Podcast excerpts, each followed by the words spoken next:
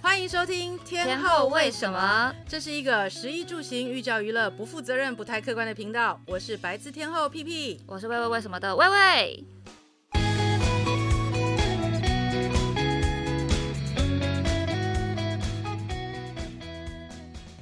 帮大家前情提要一 下，P 姐现在虽然在唱歌，但是她是强颜欢笑，因为昨天 P 姐的大儿子又回到美国去进行他交换的第二个学期，对不对？对的。哎、然他后们是我们有含泪送恰恰的那种概念，十八相送， 十八相送。他有哭，嗯、长大了，嗯、哭了少一点。呃你有哭，我大腿捏着，哎你是不是想哭，但是不能哭出来？你知道当妈妈的吼，很很可怜。其实我觉得我很努力，在很多时候都克制我自己的情绪，嗯，让我自己不要在孩子面前表现的太 drama，因为我觉得男孩子吼很难够很难接受一个妈妈或者他的女朋友太情绪化，嗯，尤其是在孩子长大阶段的时候，其实父母的情绪化会对孩子造成很大的影响。对，因为其实呃小朋友在对这个世界了解的时候，第一个就是爸爸跟妈妈嘛。那爸爸妈妈的情绪就会让他觉得说，大家的情绪是不是都这样？对，所以对其实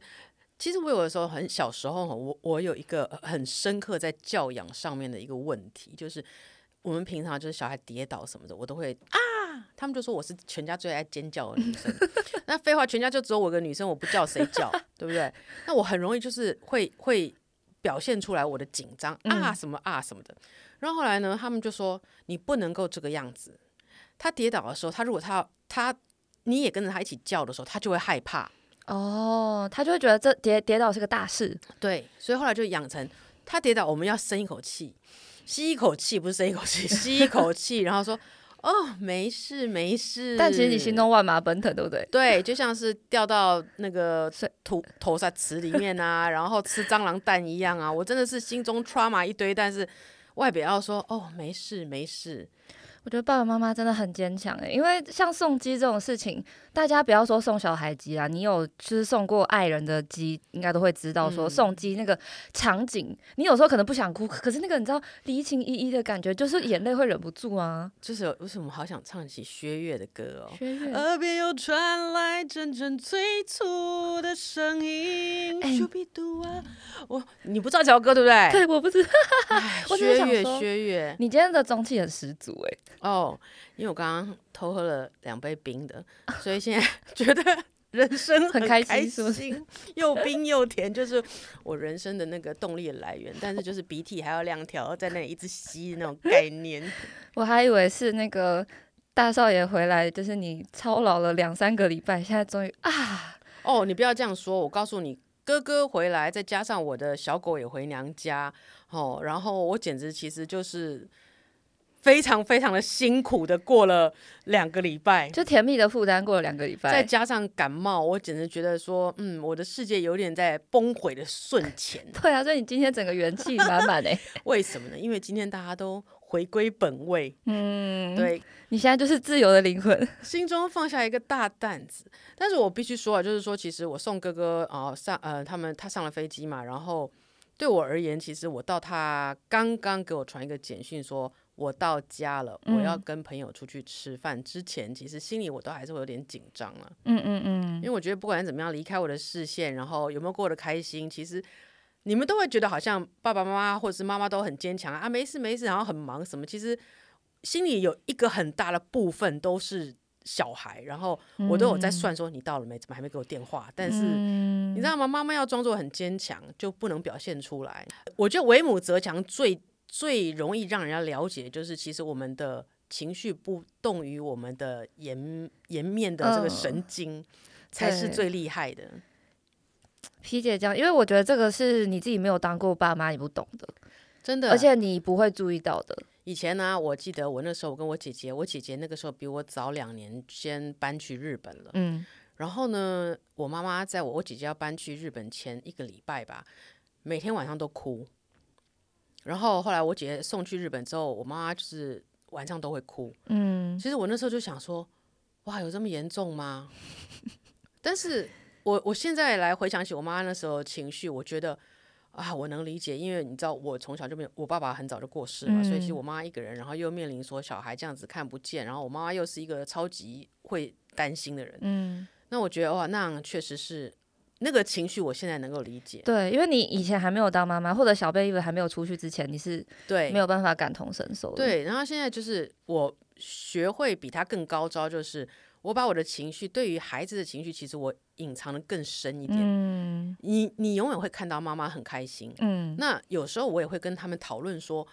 呃，其实这件事情我不太开心，或者这件事情我有一点点担心。那我们用讨论的方式，而不是而不是用情绪直接砸在他们身对对上。对对对，我会告诉他说，我不是没有情绪的人，啊我也有。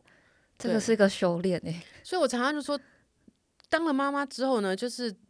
让你 be a better person，、嗯嗯嗯，因为我觉得你要学会怎么样做一个更 decent 的人，然后尤其是对两个跟你不同性别的小孩，对是不不同性别、不同 generation，什么都不同。对，因为我觉得如果是女生就，是就我觉得我如果是带女生的话，我想我会比较更 easy 一点，因为女生嗯就是比较 drama 嘛，那我们就可以一起 drama，然后让他爸爸受不了。 但是带男生就不行，因为他们男生比较多人呐、嗯，你就变得没有办法成为那个多数人，所以你就必须要学会跟他智们取。对，要怎么样变成一个更更棒的妈妈，就是要学会变得有点点男生。刚刚那一段我觉得蛮催生的，因为以我这个 generation，like 三十岁左右女生，就是我们很多时候都会讨论说，到底为什么要生小孩，就是它好处到底在哪里？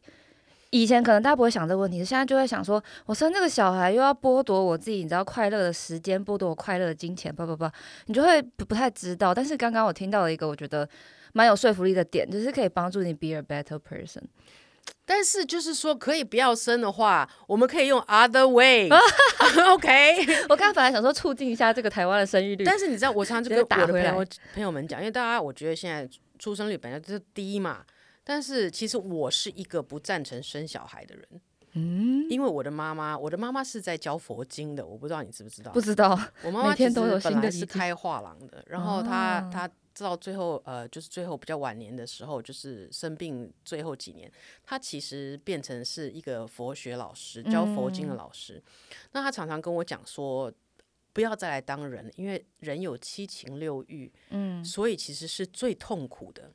然后那种当然喜悦也是一种欲望了，对，对不对？但是但是他说生孩子呢，真的就是你从生出来，你要担心到你死，对，这个担心是不会停下来的。嗯然后这个担心太痛苦了，嗯，所以我后来想想，我真的这么觉得，因为我我每一次我我的表妹就看我这样一路带小孩上来。她因为她参与了很多，因为我一直生病嘛，所以她嗯有时候必须要帮我照顾我大儿子，然后我才可以去生我小的 那个。然后她就觉得说，我看你这样在带，然后小孩一直生病，然后你你自己也也这样子活得好辛苦，嗯好累哦，所以她后来选择不不生小孩了，因为她经历过那一段之后，她觉得说，她陪着我经历过之后，她觉得说，他承受不了，再他来觉一得说遍。真的是会从生出来一直担心到我进棺材为止。嗯， even 是现在，我觉得大家觉得说啊，你现在应该很轻松啦，你就是对啊呀、什？么都可以放下，因为两个男孩都送进大学啦，一个可能接下来明年就要进社会啦。嗯，那我是觉得说，哦，还有很多问题呢。就是每一关都是不同的问题啦。接下来可能对担心他到公司会不会怎么样啊，对然后然另后外一个在上大学会不会怎么样啊？哦对啊，，然后遇到女生，女生会不会伤她的 心啊？对不对？我我真的我真的觉得说这个东西是没完没了，所以我嗯其实是一个不太主张生孩子的人啦。但我觉得我现在就是尽尽可能，因为我我我自己其实对这件事情没什么定论，我只是本能的知道我现在还还不想要小孩，嗯只是我也想要听到，就是如果有什么正方意见是可以可以说服我说生小孩是一件好事情。然后 P 姐，你刚才讲那个 be a better person 是之前那个微微老板也有说过，他就说他嗯觉得他有了宝宝以后，宝宝是让他成为一个更负责任，或者是。让他重新去用新的视角看很多事情，对这些我觉得都是正面的那个嗯因为言论生出来之后，嗯我其实我觉得我们我们我们做任何事情都是这样，你做下去之后就是要负责到做完为对止。那生小孩也是，你生出来之后你就是要负责到底，嗯，对，这才是一个呃正向的生活方式，或是正向的对自己负责任的方式。皮姐，我突然很好奇，你们家两位少爷会听 po- 我们 podcast 吗？呃， 很少，哦，那那应该还好。对他们很少听。但是其实我也跟他们讲，呃，可以不用生小孩。嗯，对，因为我觉得说你要不要生是你的决定，那你如果生出来，我也替你开心，但是你要负责任把它带好。但是你如果不生，我也不会觉得怎么样。你们真是很理智的家长哎，什么都能讨论的。对啊，因为你知道我们家就有一个很理智的老爷 在，你你你你有情绪是不可能沟通的，嗯，对就是要拿出论点，好好说话。对，好好说话。那小贝回来这两周，他想吃的东西不会还列了一一个清单吧？哇塞，他在还没有回来之前呢，就已经先跟我说：“我跟你讲哈，哦你先去帮我订哪一间哪一间餐厅，你先帮我订哪一间哪一间。”你知道吗？这家伙才回来两个礼拜，然后他要求我帮他订的餐厅都是超级难订的餐厅，嗯，譬如一零一楼上的享 A Joy 自助餐，好、然后呢，哦他很懂行，真的碗肉鱼米汉堡肉，那根本赤峰街的，对，如果不是 P 姐，根本订不到。哎，对，所以我就真的，我们大家就是想尽办法，就是生了很多间这种餐厅来给他。而且他时间选择还很有限，只能在那两个礼拜。对，没有错。我说现在是呃，不是餐厅选你，是你选餐厅的时间就对。你什么时候觉得你妈有这么厉害的本事？ 但是我就是问他，他就是回来之后，他其实他觉得说什么都想吃，然后尤其是小火锅、哈、手摇饮，诶，他是在 Berkeley，所以他应该是在一个亚洲菜系相对已经蛮好吃的地方了诶。对，但是你知道吗？真的太贵了。我今天跟他讲说哦其实你回去就可以叫个 Uber E 的啊，然后就你你爱吃小火锅就叫个小火锅，偶尔就是不用一直都自己煮这么辛苦嘛。嗯，因为他就他是一个就是很会算数字的人，嗯他就最近这次回来就跟我讨论说，你知道我觉得我一定要买学餐，学校里面那个 cafeteria 的那个票券，嗯，然后就开始跟我算说怎么样买是最划算的。然后我说你也不一定每天都要在那里吃，你偶尔可以吃吃你想吃的中餐或什么的也可以。嗯他说太贵了，他说花不下去。我说哦，好啦，那那妈妈赞助你就说可能两个礼拜可以吃一次啦，嗯你喜欢的东西去吃没关系，妈妈赞助你嘛。那他说他自己想想，嗯，还是太贵了，算了。天呐，真的，我录音前就在问 P 姐说，到底这个小朋友是怎么养的， 莫名其妙。但是很有趣哦。我说，那妈妈今天要要要讲的主题是呢，就是说留学生回来台湾最需要吃、最想要吃的是什么？对啊，我说你去帮我做一下你的你的那个统计，因为他的很好的朋友，他们一群四五个孩子，通通都是在外面留学，有荷兰，有澳洲，嗯有日本，有美国，嗯大家就散布在全部的那个外面，世界各地。对然后他们 Christmas 所有人都回来，啊，然后你知道大家说最需要吃的是什么？你一定想象不到。最想念的吗？嗯，我当年从上海回家，第一件事情都是吃蛋饼诶、早餐的蛋饼，哎、真的很奇怪。而且我每次发蛋饼哦，所有人都会异口同声的说，对我每次最会最想念的也是蛋饼。你在台湾，你根本为什么？你根本也不会想到每天要吃蛋饼，但你在海外的时候，我不知道哎、好像一个蛋饼要十七块吧，美金。十七块美金，对，十七块美金是五百五五百块台币哎、是啊，哇靠！所以他就说大家都说要回来吃蛋饼，我我其实蛮惊讶啊。那我们是不是应该要在这个旧金山开个蛋饼店呢？然后你就会卖十七块美金。 对我也可能也卖十七块美金，然后小孩也去不了，因为太贵。，对，但我我真的也是蛋饼，但我后来想想，因为其实很多地方都有哦，我觉得是因为我们每次在别的地方吃蛋饼都会失望，因为其实像美国可能有类似像那种法式薄饼 crepe，可以有蛋饼类类似的。口味，然后像我在上海的时候也有，羊饼那叫羊饼，法法式羊饼， 对，然后像我在上海，呃，会有鸡蛋饼，就是这些东西都会让你激发乡愁说，啊，那我早餐来吃个蛋饼好了，反正嗯鸡蛋饼吃起来跟蛋饼可能很像吧。可是你吃下去会发现说不对。他们都不是蛋饼，他们都不是那个外面脆脆、里面有一点葱的意美蛋饼皮，然后煎出来软软的蛋饼，对然后也没有酱油膏，然后你吃了以后其实会更落寞，因为你就会觉得啊，以前可以快乐吃蛋饼的日子，我竟然都没有好好的把握。然后每次回来，第一件事情就是蛋饼全餐给它下去。而且小火锅他们一定要吃小火锅，而其实海外很多火锅啊，但是就是很贵，嗯，而且他们没有那种那天那天我请他跟他的学长，我们去吃了橘色橘色橘刷色刷锅，然后我就说，哎，这么想来想去，应该在在在旧金山我们要开一点这种小火锅店哦、嗯然后他们就说他们在 Berkeley 那边呢，他们卖有也有一间小火锅店，可是它不像我们这种就是摆摆盘摆一盘给你，然后放进去煮的。他说他都已经整盘都在里面了，端出来给你的。那个不是小，那个是锅烧意面，那个不是小火锅对。类似类似，就是他们都煮好给你的。那我心想说，其实呢，以前我就曾经跟一个厨师在我们在聊，他说。你知道在台湾呢做什么餐厅最好吗？嗯，烤肉跟小火锅， 为什么？因为都是你自己弄的。哦，好不好吃你自己决定对。啊，烤肉也是你自己烤的、啊，烤焦是你家的事啊，对不对？那小火锅也是啊，你要煮烂掉是你的事啊，你想要菜是什么时候软或硬的时候吃也是你的事，我只要把酱调给你就好了。对耶，他只要确保食材新鲜，其实这一切都没什么问题的。对，但是它其实明明就是一个这么简单的问题，为什么外国都没有人开？原因嗯应该就是它的呃，应该是叫做什么？店租太贵了，对，然后要准备的食材很多而。且一九九应该是办不到了，就是我们这种一九一九九是才现在一九九已经没有了啦，前都什么那种有啊啦，有一九九的小火锅有啦，显然你看你们这生活太高雅了。没有，我都吃前都199哎、前都算哎哎哎，前都算中中啊哦，真的吗？中哦， 中。一九九是吃什么？肉片是那种冷冷冷冻到是立体的，会卷就 Of 卷起来立体 course, 哦 of course，像那个人家法卷的那一种。 对对对对对，就是那样。一九九是台在其实还是存在很多的。哦，三妈臭臭锅也算是另类的那种小火锅啊，对对它也是对，都煮好的、啊。三妈算是平价两百出头就可以吃到。对啊，所以你看他，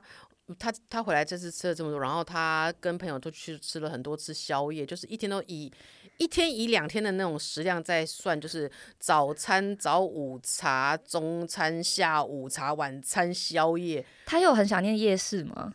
有，当然夜市是不能够少的了，嗯串、边啊，吼，粉圆啊，这些都不能少。嗯，但是你知道以前我我年轻的那个时候哈，我在日本的时候啊，嗯我最我妈妈最常带什么去日本看我吗？你一定想象不到什么东西，嗯，P 姐会想吃的东西一定不是肉，哦汤汤水水，我告诉你，你不会外带什么鸡汤或什么汤过去吧？鸡汤在那里可以自己煮，那楼吧，那是蒜小 case，那都小 case。你知道我妈多可爱？因为我很爱吃鱿鱼跟米粉，嗯然后呢，我们家那个辽宁街夜市那边就有一间北海道鱿鱼跟米粉，嗯，我妈妈每次呢就跟她买米粉，然后鱿鱼羹分开，哈、然后呢一袋一袋塑胶袋呢，我妈就买回来之后买三四包，然后回到我家之后呢，先把那个羹汤呢冷冻起来，嗯冻成一块一块的冰块，嗯，然后一块一块冰块之后呢，她再塞到那个保冷袋里面去，然后再把米粉另外放，直接就这样从放着行李箱，然后这样从我们家出门，然后到我日本的家开箱。你知道那个羹汤要退冰很慢，嗯，所以到了东京我家打开，它还是成为半还是半冰的状态。我觉得那个辽宁夜市那一家有一个，一定没想到它的产品会被用冷链直送的对人肉快递的方式送到日本去。 对，太所扯以我那个时候就是偶尔就是在东京的时候可以吃到我妈从台湾带来的鱿鱼跟米粉，天呐，哎、但多米珍贵啊！米粉也真的是乡愁哎、对其他啊，地方没有这种米粉，哎，不会啦，美国有啦，美炒国米粉大华超市买了就可以了啦。那个要自己炒啊。对啦，就是不一自己样炒跟不是自己炒的问题。而且台湾的米粉我觉得很很相似，那个油葱都下的好足，就是油葱炒米粉，然后一点小虾米，你知道在弄嗯在其他地方自己弄这种东西超累的欸、所以，哎，这又激起我觉得应该在外国开一间炒米粉啊、炒面、炒饭店。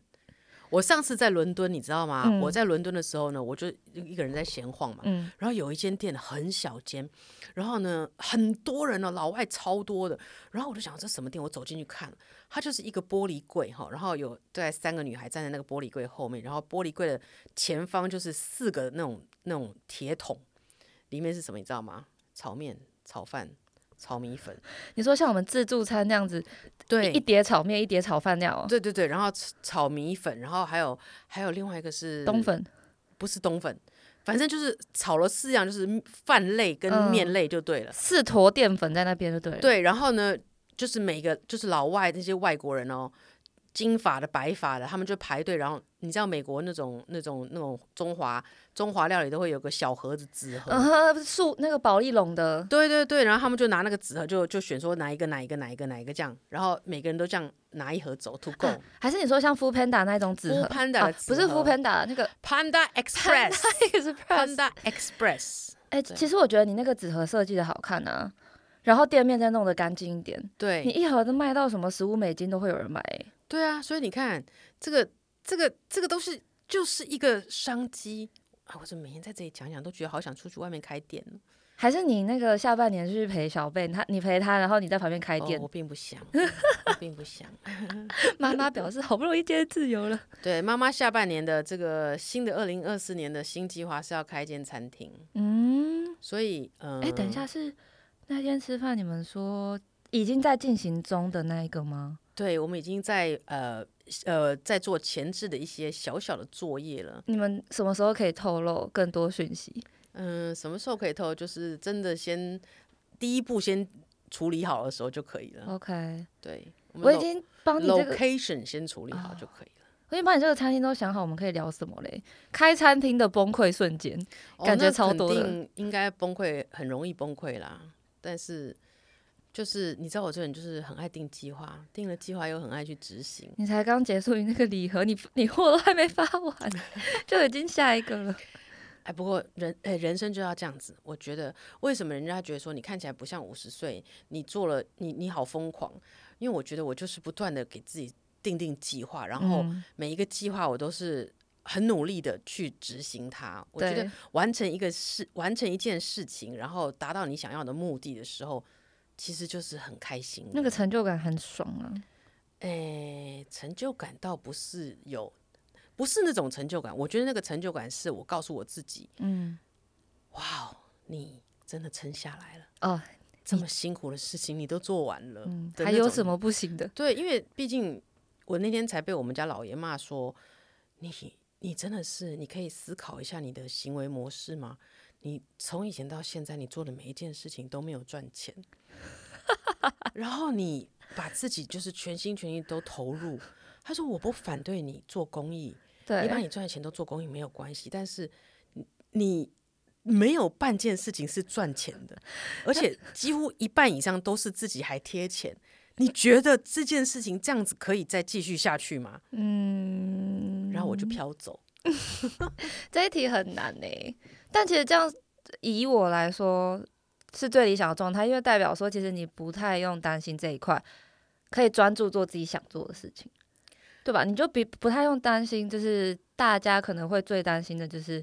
赚钱啊，生计啊，就也也也也不是不担心，就是这一块是你已经可以 handle 了，所以你业余的时间可以做一些你自己喜欢的事情，例如说做公益或者是其他的东西。但是好像没有赚钱，就像我们这个节目，你看我们好歹也要做到一年了，然嗯，后对，用爱发电。用爱发电到现在，感觉那个会不会好像有点那个电池也快要没电了？但我们那个发电人今天又没来， 对，然后我们的制作人呢，就是十集里面有大概七七点三集，它是不存在的。因为他因为他负责发电，他负责订那个录音师。对，所以说要怎么样让我们可以做的更有意义一点，是说有没有人想要来赞助我们？应该说要更可持续吧，因为现在真的就用爱发电，比较像是呃，大家都是用热热情在做这件事情啊。好吧，我对们就来看看我跟魏魏的热情可以持续多久。对，说不定下一集大家就听到说永久停更。 不会啊，我们今天起码会录两集。哎、你不要说，我告诉你，以前我在开店的时候啊，哈，然后我的我的侄女就来跟我讲说，哦，P 阿姨，那个我的姑姑也开了一间那个泡沫红茶店在泰国，那我们现在就。我们我跟我哥哥两个就在打赌说是我姑姑的店倒的快，还是你的店倒的快？ 这小孩，他直接这样跑来跟你讲，对，然后很快他姑姑店先倒了， 然后接下来我的店也倒了，你的在台湾吧？我都在台湾啊，那个时候也倒啦。哦，对，但是所以就我们就是笑柄嘛，笑死。嗯哎对啊，我们就是笑柄嘛。哎、你这样讲，我想到最近很多人到那种就是比较没有那么呃，就是不到不不是最先进的国的地方，嗯，例如说，应该是说在发展中国家，很多人到发展中国家开奶茶店诶、我那天看到一个二十三岁大学毕业的人，什么借了五十万台币，然后就去什么哥伦，反正南美一个地方，哥伦比亚还是哪里之类的，反正就名字我都记不起来那种。哥斯达黎加啊哥斯达黎加吗？ （Costa Rica） 还有就反正就中南美一个地方，他去开奶茶店诶、赚吗？应该赚吧，因为中南美洲人也很爱喝甜的。对，然后他就做的潮潮的这样，然后一去就整个 set 哦，他不是一去小小的店开，他是一去就租一个超大，然后周边商品什么的，就有点像凭空出世的一间台湾奶茶。因为他们现在开店都会做自媒体嘛，就是从选址啊，然后到后面对产品，然后到真的开幕，你就有一种跟他一起开店的感觉。然后他真的开店，你看到这么多人来喝，而且是他把那种珍珠奶茶这种文化带给南美洲的朋友的时候，你就觉得好感人哦。而且他才二十三岁啊，我在那边快三十了，我在干嘛？然后就你现在就是我刚刚说你一个计划，我给你一个计划，你去东京开一间蛋饼店，蛋饼店吗？台湾的蛋饼哦，不是日本那个蛋饼，是台湾的蛋饼店。东京现在会不会太多了？我是不是应该去福冈？不，福冈不行，福冈本身就是比较呃比较呃没哦有这么类似，台湾了。因为你知道日哦本很有趣，日本是东京，再下来就是大阪，大阪再下来就是福冈、九州、名古屋，对不对？嗯嗯你知道名古屋有最多的台湾人，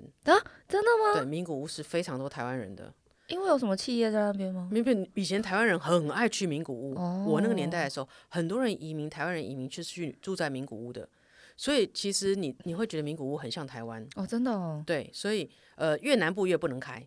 因为它反而是太呃就是觉得没有新奇感，嗯，你要越往北边开越好。你可以在金泽开一 间，嗯，或在那个青森苹果那里开哎、一间。其实蛋饼很好做啊，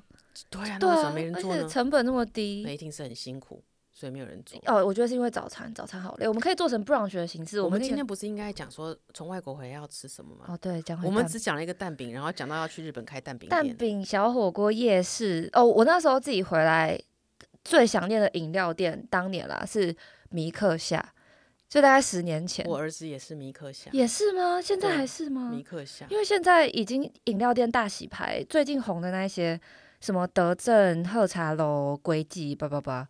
哦，我还是米克夏，你还是米克夏。我我儿子也还是米克夏。那时候回来一定要点一杯芋头鲜奶加白玉珍珠无糖去冰哦，然后再配上我的那个鸡卤饭，哇还有白菜卤，哦，对我儿子还特别做了，他说：“你知道我今天做了一件很疯狂的事吗？”我就说：“什么事？”他说：“我跟你说，我今天叫了 Uber 去良记鸡肉饭，然后买了一包一个便当鸡卤饭便当，然后再坐 Uber 回家。等一下，他数学不是很好吗”？对，他说，所以他说这很疯狂啊，哦，因为他居然为了吃那个良记鸡卤饭，然后去到那里，然后坐 Uber 来回。他说好 crazy 哦，他说我好 crazy，你看我多 想吃。 他好好笑，他一定出门前有很多纠结，就啊，Uber 好贵，可是好想吃哦。对，他就很纠结，但他就觉得他做了一个好 crazy 的事情良。记鸡肉饭是呃就是纯就白斩鸡吉那一种林，吉林路对里面那个不是不是良记鸡肉饭是是那个鸡肉丝嘉义鸡肉饭那种啊，是哦，嘉义鸡肉饭肉丝，然后他还说他跟他弟弟两个异口同声说鸡卤饭就是王 道。哦，良记对，收藏一下哦。鸡鸡卤饭也真的是鸡卤饭家就是乡味王道。 排骨酥汤，还有那个他说他还去买了君越排骨。嗯，然后呢，那天跟我讲说，妈，我知道那个那个永康街牛肉面吼排非常多人现在，但是我觉得我需要去吃一下。 我说他都不是想要，哦他是 OK 需要，对，他说我需要去，我说哦，OK OK 好，我就我们就又去排队了。然后排的时候，嗯每个老外每我就我们的前面后面都是外国人，嗯，然后前面就有一个从台湾回来的，呃，从美国回来的，就是一个爸爸妈妈带着一个女儿，嗯然后他们就讲说，哦，这个餐厅通通都是外国人在排队，我我们就来看看吃起来是真的好吃还不好吃。我只是想来带你开，就跟他女儿说，我只是想带你来开开眼界。嗯然后我就在他后站在他后面想说，Hello。疫情的时候都没有你们在，它也都是满的。我告诉你，都是我们这种本土人在吃。你知道我是本土人吗？你知道我是本土人吗？我好想告诉他，他们可能看到你们，想说是不是哪里来的韩国观光客之类没的？有，我们是东南亚来的。为什么？哎，你不知道我常常出门，我带我两个儿子，大家都说：“哎，你先生是东南亚、啊、马来西亚人吗？爸爸是马来西亚，你们从马来西亚回来哦？”为什么？因为我的小孩就长了一副马来西亚的样子啊我，笑到失语。 因为眼睛有点大，然后他们有呢黑，吗皮肤有点黑他。们没有黑啊， 有啊有啊，我还是我我家两他个们比都是较晚黑啊 餐，对啊，看不到肤色。所以我我告诉你，我随便出去讲骗人，说我老公是马来西亚人，大家一定肯定都会相 信，真的。我不方便做什么评论， 我要先跳过这 一题。那他们有吃什么甜的吗？甜点，因为我哦，我当时很很想念的，还有那种呃，就是串冰、豆花那一种。对对对，豆花豆花是一定要的。我想一下，哦，绿豆蒜，其他地方没有绿豆蒜。他去吃了那个啊雪人兄弟啦，一雪定要人吃的兄弟雪人兄弟串冰，你不知道吗？雪人兄弟串冰，在哪里啊大安路上？Snow Bro，、哦。然后呢，两个人又呃，然后又点了一堆的卤味，对，卤普味，城普城卤味，哇，婆派那个普，加成的成。纯纯纯，对，然后又去吃了那个新中街的财神蛋仔面，哦，蛋仔面。对，狂点，他之前不是在影控吗？他现在等于回回台湾，直接忘记影控这件事情。没错。他说他还跟我计算说，他其实从去美国到回来胖了七公斤，完全完全就是失控。 每天三餐变午餐的概念，对，然后他就说，他说，我就说，那你觉得这次回来，你你觉得哪一件东西你吃了，你觉得是还是最棒、最好吃的？他说，当然是牛脊烧肉了。哦，牛脊，对我说，你真是个幸福的孩子啊。对啊，我到现在还没吃过牛脊。对不对？我们以前以前就是那个叫什么，在在在在外国，我们最多就是只能吃到这个北海鱿鱼羹而已。他吃都吃这么高级，你那个鱿鱼羹应该加起来的成本比牛脊贵很多，你还要有可能算上机票钱。，有可能真的有可能。 那 P 姐那时候在日本，除了鱿鱼羹以外，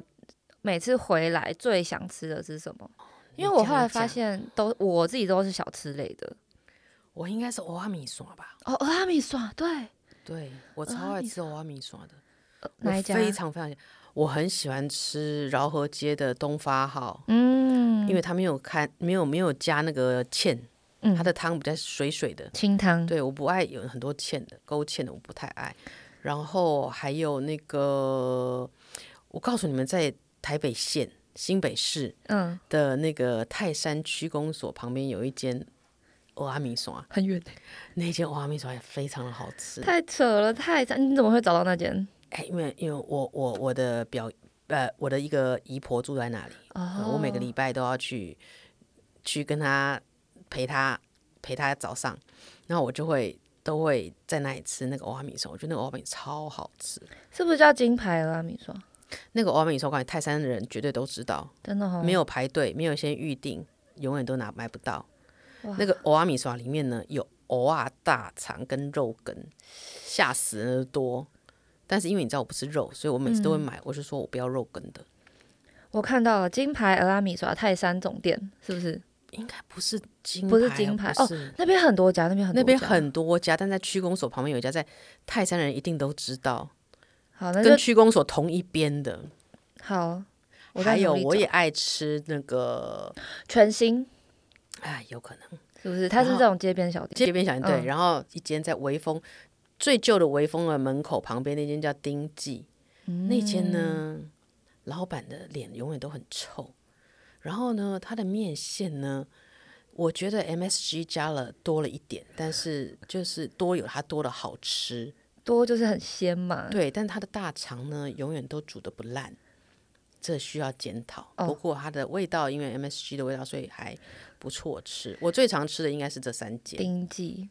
哇，全部都是那种走过会错过的店，因为都是那种路边小店。对我有一次呢，真的很很很很认真的去找了那个有一间在呃古亭站那边，大家说多有名的面线店，同心啊，我家就在那附近，然后一堆人，然后我真的是排队排了买了买了回去，我还不想说我不能回去吃，嗯我一定要当场吃，不然就是有那种落差，我可能会对他评价不公。当场买了，我站在旁边，车子我的车子都还没开过来，我就把它打开，当场就开始咬了。 吃完第一句就，原来这个也是被人家评成是这么多星，我真它四点二颗星，但是我真的不懂为什么一直排队。搬到那个那附近，第一件事情就是去吃呃那那一家，原俄阿因米就爽是他那里没有别的店，我们只能够这样讲， 他那里没有别的店。我想一下那附近有什么俄阿米爽你会发现很多东西，它为什么会很厉害的原因，就是因为嗯它没有 competitor。哦，那个区域是小霸王就对了。对，所以我们要开店要干嘛？我们就要找那个区没有的。你没有 competitor 在那里的时候，你就你就一枝独秀好了。啦，那个东京蛋饼店开起来了， 对，而且我们要开在一个旁边都没有其他什么台湾料理啊，什么鬼的。要那个呃蛋饼跟米克虾一起开。东京这么多台湾人，我嗯一们定怎么疯能掉。够开米克夏呢？那钱都被米克夏赚去，你傻了？我我我那们天 要开个夏克 米 Shark me, 夏克 米 shark me，呀多好吃夏克米 oyster noodle，哦，我好厉害啊！ oyster noodle 听起来很好吃 哎、对啊，所以就是 Shark Me Oyster Noodle。哎，我我现在要去注册一下商标，免得这个又被人家注册走。连名字都想好了。， 对啊，哎，真的是海外的游子们听到这一集一定会很崩溃。没有听到这一集就会觉得说在讲什么都没有讲到该回来该吃的东西，从头到尾只讲到蛋饼，没有啊，我们越来越混是怎么回事？我们刚才讲那么多蚵仔面线，其实都是小吃类。我后来发现啊，什么山珍海味，其实都不是你会想想的东西。你想的都是你在台湾根本不会珍惜的那些东西。真的不会想说我们就是留学回来想说啊，我想吃个呃红烧排翅，啊 好像不会。对，像呃，我觉得少爷是因为他都可以吃到，所以他才会去吃牛脊或者去吃寿司。那像我很多时候，我之前在那边读书的时候，可能就回来，呃，就因为请请假什么，可能就回来四五天嘛。我就四五天，你精细的算了一下，大概都十到十三餐这样子，真的狂吃啊！然后就每一个都要精密计算。我后来发现，因为我会存很多，其实，在高雄我想要吃的店嘛，我后来发现那一些什么意大利面、日式那些异国料理，我我后来都不会去吃，都 pass 了，对我就会去吃一些小笼包，然后呃夜市猪血糕，哦，猪啊你血都糕是架杠的台湾囡仔啦。好痒啦！哇，我现在我有没有很跟得上时尚？为什讲么台湾囡仔？台湾丽呢？你不昨知道啊天吗发生，我昨天一直有在看新闻呢、怎么了？爸选举啊，对啊选举这句话，台湾囡仔，咱是正刚才台湾囡仔，这就是抓住了我们这种真正在台湾土生土长的这些台湾小孩的心，真的，对不？对？我们我们真真的爱台湾，架杠也台湾丽呢？对。对我觉得这个就是乡愁表现在食物上，就是真的我们就是爱吃的人然后还要最深沉的爱，念书再怎么样，念完都会回来台湾，因为比较好吃。哎、比较好生活了。我最后用最后用一个最近的发现收尾，我发现爱吃的人人生都很简单，因为你的很多决定啊都会被吃所影响。好惨的，不吃会会决定你的人生。例如说，我那时候想到去上海读书啊，就是觉得上海菜甜甜的，跟我南部口味其实很像，觉得我可以接受。因为当时我其实还有呃，我爸还问问我要不要投北京的学校，然后我就觉得嗯北京菜，哎、不行，然后我后来就选了上海。所以你看，我 even 没有纠结，我就是被食物牵着走。然后后来就是每次要找工作的时候，嗯我都会去。提前去面面试之前都会提前去那边晃，我就想看看下中午的时候要吃什么就对啊了。对，，然后如果那附近有很多吃的，我就会好感度加加加。 是现在是你选公司，还是公司选 你？有时候你好感度加加加了，人家也不一 定要你。对、啊然后后来就是呃，公司有饭吃的时候，你就会开始想说，这间公司的饭比较好吃。对，那就我像努我一力直一下想搬家，我想搬离，因为我觉得我我应该是是是是时候应该要搬家，但是就是因为被我们家附近的夜市所牵制，对吧？你看因。为 找不到比这里更方便可以吃到夜市的地方爱了。吃的人生活很简单，然后你都不会想说回回台湾要干嘛，吃饭啊这么简单。回所以台湾的你没有发现，所有很多从海外归国的学子，或者是海外回来度假也好啊，来选举也好啊，这些呃归国华人回台湾之后，共通的一件事就吃，就是不知道什么叫饿。对因为一直被塞，一直被塞，一直吃，一直吃对。啊，你都不用想说啊，周末去哪里走走比较好，要约朋友在哪里？没有，你就把你的那个口袋清单给他就对了。对，就是一直吃。但是我必须说，其实台湾是一个